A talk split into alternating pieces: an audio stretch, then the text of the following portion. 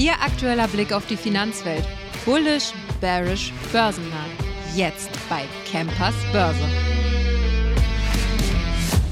Ja, ganz herzlich willkommen zurück zu einer weiteren Folge Campers Börse. Schön, dass Sie wieder eingeschaltet haben.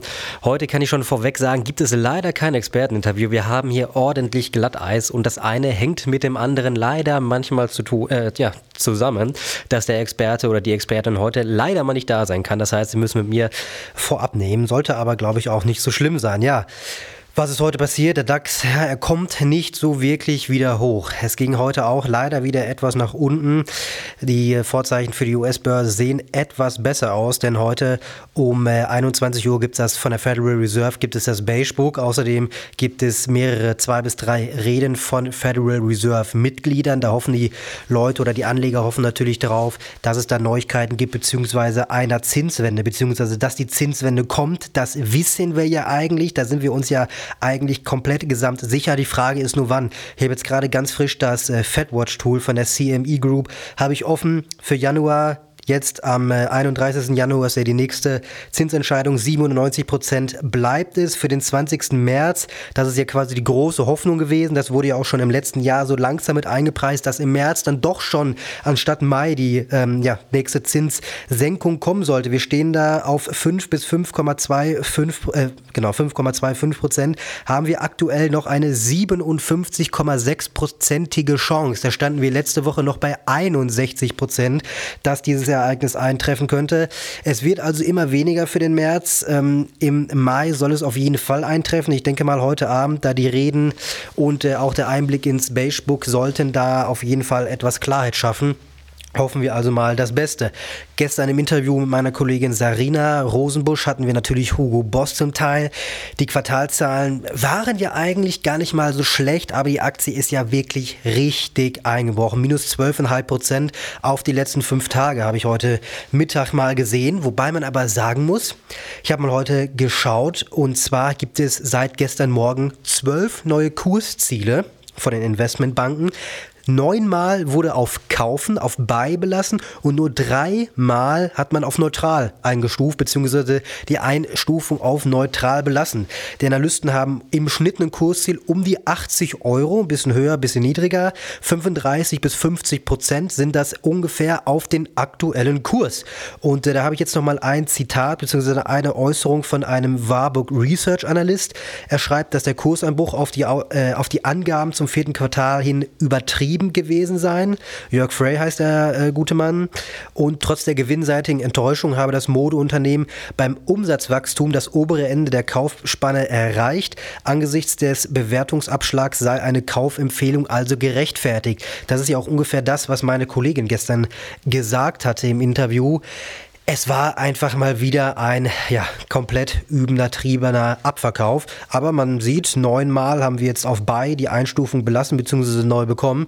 Ich denke mal, es ist also mit Sicherheit jetzt noch ein ganz guter Einstieg äh, für die nächsten Wochen, Monate, da so ein paar gute Prozent mitzunehmen und auch wahrscheinlich ein paar sichere Prozent. Heißt also, da sollte man mal ein Auge drauf werfen, ob das nicht für Sie nochmal interessant ist. Denn wir haben, ich habe es heute nochmal geschaut, wir haben eigentlich so langsam auch den Boden gebildet. Gut, heute ging es nochmal ein, zwei Prozent runter runter. Ich glaube aktuell bei drei, vier.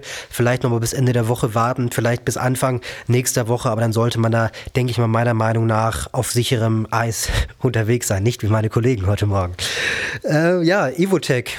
Die Aktie rauscht ordentlich nach unten. Wir haben ein neues Mehrjahrestief. Äh, dabei ist die Aktie im heutigen Tagesverlauf bis auf 14,10 Euro gefallen, auf ein, wie gesagt, Mehrjahrestief. Das Manager-Magazin hatte einen Bericht am Wochenende zu Evotech veröffentlicht. Es wurden weitere Details zu den Geschäften von den Landteilern veröffentlicht. Erst Anfang des Jahres erstattete Evo Mitteilung über die Geschäfte mit Evotech-Aktien von Landtal aus dem Jahre 2021. Normalerweise müssen die innerhalb von weniger Tage gemeldet werden. Das hat natürlich den Leuten überhaupt nicht gefallen, ganz verständlich.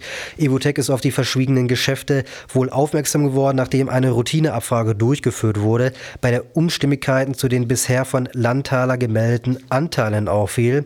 Weiter schreibt das Manager-Magazin noch, dass das Verschweigen der Aktiengeschäfte natürlich auch Folgen haben könnte. Gut, ganz klar, weil Landtaler dem Unternehmen offenbar seine Käufe und Verkäufe verschwiegen hatte, waren die Angaben über Jahre vermutlich komplett fehlerhaft.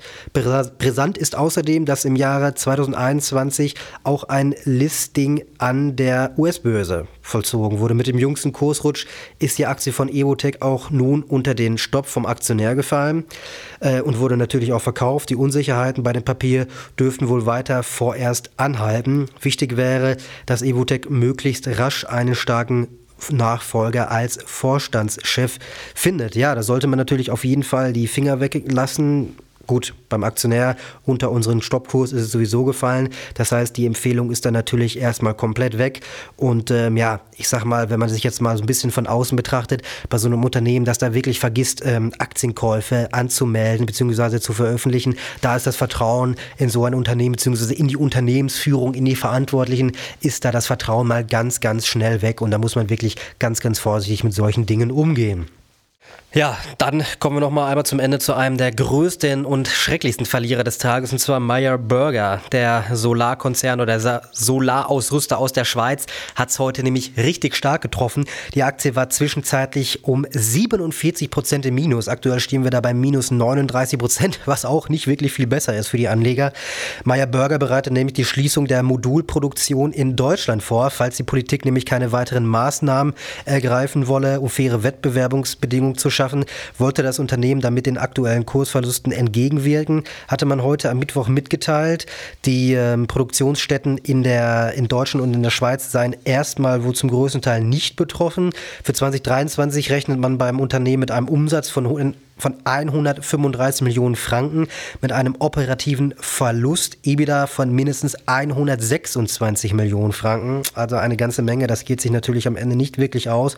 Grund für das schlechte Ergebnis seien Marktverzerrung in Europa, hatte das Unternehmen mitgeteilt.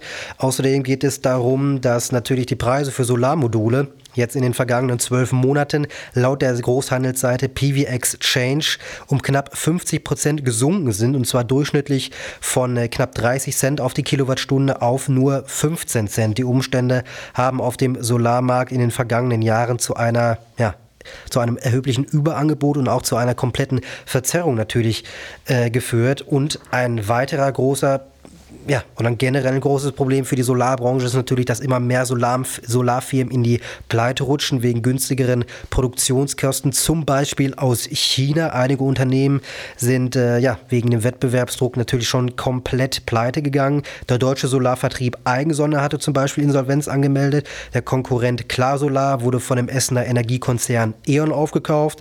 Erste deutsche Hersteller sollen vorläufig die Bänder stillgelegt haben. Auch Meyer Burger hat die Produktion bereits gedrosselt Der Dresdner Modul, den Satz nochmal. Der Dresdner Modulproduzent Solarwatt hat am Ende vergangenen Jahres rund 85 Mitarbeiter entlassen. Ja, die Solarbranche ist in einer ordentlichen Krise, vor allem wenn man natürlich in China wieder günstiger produzieren kann. Und äh, ja, dann gibt es natürlich auch noch äh, Handelsbeschränkungen aus den USA gegen die Module aus Fernost.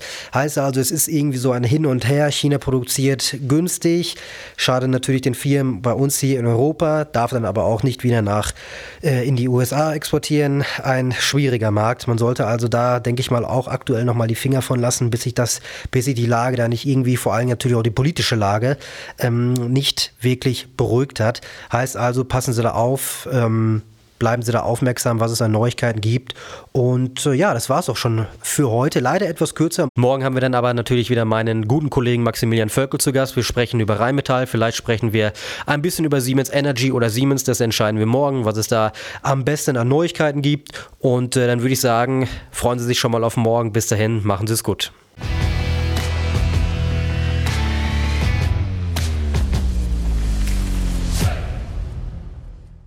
Die im Podcast besprochenen Aktien und Fonds stellen keine spezifischen Kauf- oder Anlageempfehlungen dar. Die Moderatoren oder der Verlag haften nicht für etwaige Verluste, die aufgrund der Umsetzung der Gedanken oder Ideen entstehen.